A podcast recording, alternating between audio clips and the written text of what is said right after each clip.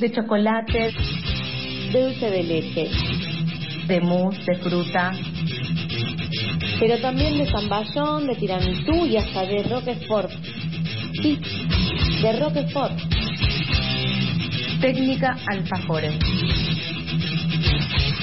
Una columna sobre la golosina que es nuestro DNI gastronómico. El momento más esperado del programa de todas las mañanas es que hay desayuno garantizado o alguna cosita para arrancar con energía, con alguna que otra eh, beta calórica entre nosotros. Y son los alfajores de técnica-alfajores. Eh, antes de presentarlo, eh, quiero preguntarte, Fede, tu experiencia con estos alfajores, porque los hemos comido en la reunión de pasadas, del sábado pasado. Eh, los has comido aquí coordinando. Eh, ¿Ya tenés algún favorito dentro de lo que has probado? Y bueno, la verdad que mi experiencia es completamente positiva. Y sí, Eh, tengo un favorito bien. que eh, me encanta cómo hace la canela, no sé cómo lo alcanza, prefiero que quede en secreto, la verdad que no se revele la magia, pero Sí. creo que probé el de canela y vainilla que me volvió loco, así que a la expectativa de, de ver qué onda los otros. El Willy Wonka de Pasás por Alto o de los alfajores de la mañana de FM La Tribu es Pablo Viudes. ¿Cómo estás? Hola, ¿qué tal? Buenos días nuevamente. Eh, sí, la canela Qué tiene rico. tiene una magia especial que, Olvídate. así como tiene esa magia, hace que, que sea amada y odiada, porque hay gente que no Claro. que no recibe ese, esa magia. Mira, un capuchino con un toquecito de canela, Sí. con un toquecito, pero es Sí, sí, espectacular. Eh, bueno, Pablo, es una continuación del espacio pasado Es esto. la segunda parte de, de la columna del viernes pasado. No tenía pensado hacer una segunda parte, Claro. pero nos quedaron varias preguntas colgadas, eh, preguntas bastante interesantes y eh, también un poquito de, de respetar a la gente que se tomó el trabajo, ese minutito de escribir una pregunta y que y poder respondérsela. Bien, eh, recordamos que las redes sociales de Pablo Yudes y de su emprendimiento, que ya no están en emprendimiento, antes de avanzar con las preguntas quiero decir dos cosas. Uno, si querés ya eh, degustar los alfajores de la mañana de FM La Tribu, escribí a técnica y bajo alfajores, los alfajores, como yo siempre digo, de Hurlingham al mundo, y no solo al mundo, que, sino que los ha probado ya la cúpula, la casta política, los ha probado eh, Axel Kisilov. Llegó llegó el sobre. Llegó el Eh, sobre. Puedo decir que estoy ensobrado. Está bien, somos pauta dependientes. Me gusta. Sí, sí, sí, sí. Recibí muchos mensajes al respecto, Claro. positivos y negativos. Sí. Eh, yo no se los mandé, voy a decirlo, no, Está bien. no fue una búsqueda, Vale la aclaración. pero bueno, se los hicieron llegar y como todo cliente, pues tampoco los regalé ni nada, los cobré como cualquier cliente. Como corresponde, Axel, páguese. No, no, es que no me los compró Axel, me los compró el precandidato a intendente de, Con la nuestra. la de mi ciudad. Y bien. bueno, se los hizo llegar y como todo cliente que, que repostea mis alfajores, yo lo tengo la obligación moral de repostearlo, más Esta- allá de, de esta- decisiones políticas o de simpatías o antipatías. Bueno, bien, interesante. Después lo vamos a estar desarrollando igual en, en otros espacios, pero muy interesante. Ha llegado ya la cúpula dirigencial de Buenos Aires, así que no, no- no es para menos. Pablo Viudes, entonces, ¿qué preguntas has recibido en tu Instagram técnica-alfajores? Bueno, una que me pareció como la más interesante para, para desarrollar por, porque tiene varios aspectos técnicos. Sí, es que me dicen, ¿por qué a veces las tapas se expanden o se achican en el horno? Que la vamos a linkear con otra pregunta que me hicieron si usaba bicarbonato de amonio. Bueno, ok. las tapas se expanden o se achican dependiendo al trabajo que uno le dé. Por ejemplo, si yo amaso, si yo la masa la amaso como si fuese una masa de pizza, Bien. esa masa va a desarrollar gluten y el gluten va a hacer que la masa después se, eh, se contraiga y se achique en el horno. Entonces por eso nunca hay que amasarla la masa, sino que hay que unirla. Y después con respecto al bicarbonato de amonio, en la pastelería tenemos diferentes leudantes químicos que son el bicarbonato de amonio, Bien. el bicarbonato de sodio o el polvo de hornear, que es una mezcla entre bicarbonato de, de sodio y cremor tártaro. No sé, eh, Fede, yo escucho bicarbonato de amonio y me imagino algo radioactivo, como Es- una barra de plutonio. Es un, es un polvo blanco similar, Sí. de una textura similar a la sal, con Ah, un fuerte olor a amoníaco. Eh, uh. Es un ingrediente que se usa habitualmente en alfajores o que se usaba mucho antes, que hoy ya no se usa tanto porque en dosis elevadas, más allá del, del olor un poquito incómodo, es este es bastante tóxico. Ah, Pero bueno, en el horno, por la temperatura, se, Lo mata. se evapora, sí. Claro. Pero el olor siempre queda un poquito de olor.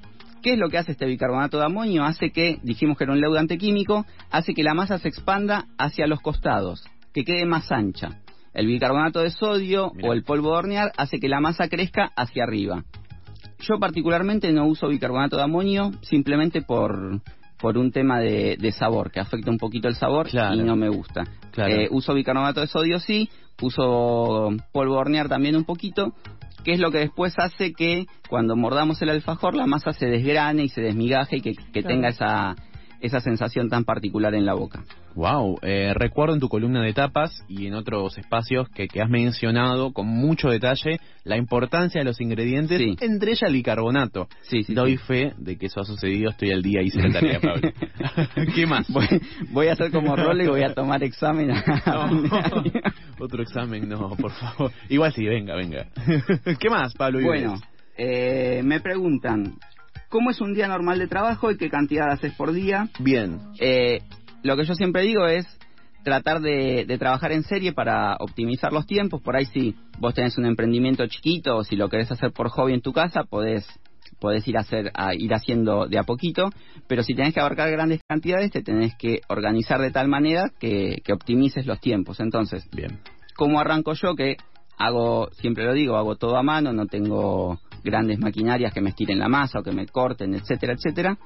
Entonces lo primero que se hace es se estiran todas las masas, se cortan todos los discos, Sí. después se hornea todo junto, una vez que está todo horneado, rellenás los alfajores todos juntos uno por uno y después procedes a bañar. Sos tu propio, perdón, eh, pero sos tu propio fordista. Su propia cadena de montaje, ¿no? Se clona en cuatro Pablos. ¿Y cuánto dura este proceso, por ejemplo? Eh, dependiendo también la, la demanda que tenga. Yo en este Sí. momento, que es el momento álgido de la temporada, estoy haciendo entre 10 y 12 horitas por día. Ah, Ok. corta. Generalmente trato de trabajar 8.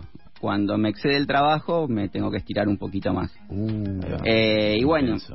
una vez que estiras todo, empezás a bañar, tenés que Sí. bañar uno por uno. Yo empiezo a bañar por blanco para que el chocolate blanco después yo lo puedo eh, puedo seguir hacia el chocolate negro y si empiezo por el negro me va a contaminar el blanco. Entonces, primero por blanco, después por negro. Una vez que los bañás, tenés que esperar a que se sequen. Sí. Mientras se secan, vas escribiendo el nombre de cada sabor. después los envolvés y después armás los pedidos. Ese sería todo el proceso Intenso. por día, más o menos, un día normal, es el promedio es entre 200 y 220 Ok. alfajores. Bien, Pablo Viudes de Técnica y un Bajo Alfajores, aquí al aire de Pasadas por Alto en FM La Tribu. Eh, bueno, estamos entrando en la fase final de este espacio. ¿Cuántas preguntitas te quedan? Vamos con las últimas. Vamos con las últimas dos. Dale. Eh, ¿Qué referentes tenés o qué referentes Sí. pueden haber en la gastronomía? Eh, bueno, vamos... Esto es un poco también subjetivo Muy y es- personal. claro, es muy personal. Claro. Por ejemplo, yo te, voy- te puedo nombrar referentes de cocineros eh, famosos que los puedes ver en la tele y después hay otros referentes que son un poquito más desconocidos. Entre los Sí. famosos hay como dos, para mí, dos, dos grandes tótems en, en la gastronomía, que es Francis Malman en la, en la cocina salada, con, Sí. con, cual- con el cual me siento muy identificado, tanto por su forma de cocinar como su forma de ver la vida, Bien. y eh, Osvaldo Gross en lo que es la pastelería. Bien. Después, obviamente, también a mí me encanta Narda, me encanta eh, Dolly Irigoyen.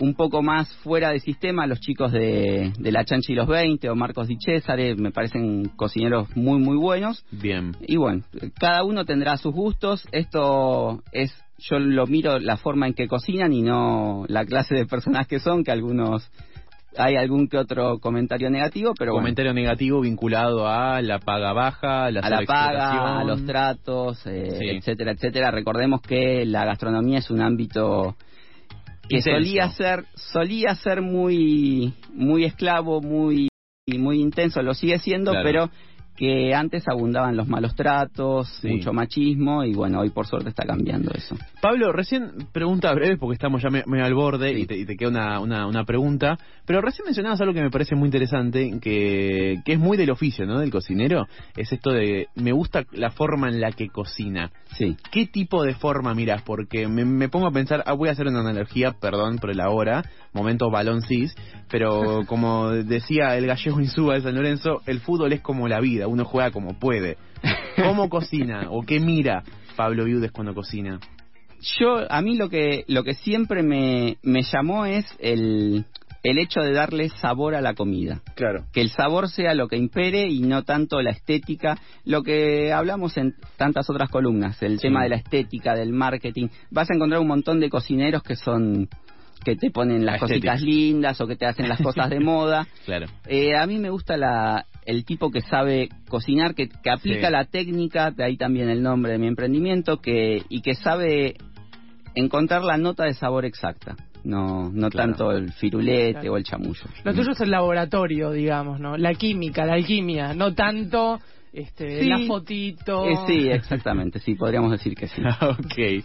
Bien, Pablo. eh, sí, perdón. La, la última pregunta, Eso, última pregunta. ya para ir cerrando, una que también me pareció súper interesante, que es eh, de dónde surgen las ideas o cómo, cómo uno se inspira para hacer los, los distintos sabores y mezclas.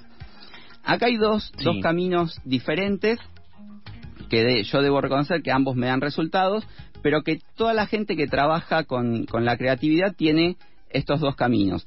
Y me voy a poner en contexto porque eh, siempre es bueno decirlo, yo soy solamente un, un gil que hace alfajores, no. No. no estoy pintando la capilla sixtina ni escribiendo Hamlet, pero, pero bueno, uno trabaja también con la creatividad. claro. Y tenés las dos ramas. Eh, el tipo que te dice, me cayó la idea, me inspiré, o el tipo que se pone eh, con un papel y un lápiz a escribir. Claro. Yo, a mí me sirven las dos. Es un poco más romántico la, la idea de, eh, me, me, me, me cayó la idea, la inspiración, y, y también es tiene algo de mística. Sí. Yo voy a voy a citar a un, a un científico para meterme en un, en un campo místico, que es este Nikola Tesla. Nikola Tesla decía que... eh, que en el universo hay un núcleo central del cual emana toda la información y que esa información está en el aire, en el éter, rodeándonos a todos nosotros y que nuestro cerebro es un receptor de esas ideas. Y que si tenemos el wifi prendido, si estamos lo suficientemente alerta y somos lo suficientemente sensibles, podemos captar esas ideas y bajarlas a, a la realidad y materializarlas en el mundo físico. Corta. Es un poco eso. Corta la bocha. Y también tenés el otro lado, que es, este, por ejemplo, Stephen King, que toma su trabajo de escritor como un trabajo de oficina, se sienta con su computadora, ocho horas por día a escribir. A mí me sirven las dos. Me puedo sentar con un lápiz, hacer asociación libre de sabores y que surjan ideas, o puedo estar mirando una película y decir, ah, eso. Ahí va. Y paro y escribo y, y lo dejo anotado para Claro. probarlo después. No siempre es que se te caiga una manzana, es eh, simplemente Claro. que fluya. fluir. Exactamente, sí. Exacto. Bueno, muchas gracias, Pablo, como Por siempre, favor. Por, por tu columna, por tu espacio, por tu tiempo, por venir y sobre todo por el six pack de alfajores que trajo hoy. Eh, ya estamos cerquita de la tanda, le pido disculpas a la coordinación y a la operación, pero hay un alfajor de creme brûlée que ahora, perdón, pero lo vamos a destruir. Eh, ¿qué, qué es el creme brûlée? Ya antes de irnos. El creme brûlée es un postre clásico de la Sí. gastronomía francesa, es una crema de vainilla a la cual se le agrega un poquito de azúcar por arriba y se la flambea, se la quema con soplete, Uh. con fuego o con una con un hierro hirviendo. ¿Se va a comer un alfajor sopleteado? Está sopleteado. sí. No lo puedo creer. Yo me lo voy a comer y ustedes se quedan escuchando pasadas por alto Pablo y Viu desde Técnica y Bajo Alfajores aquí en FM La Tribu.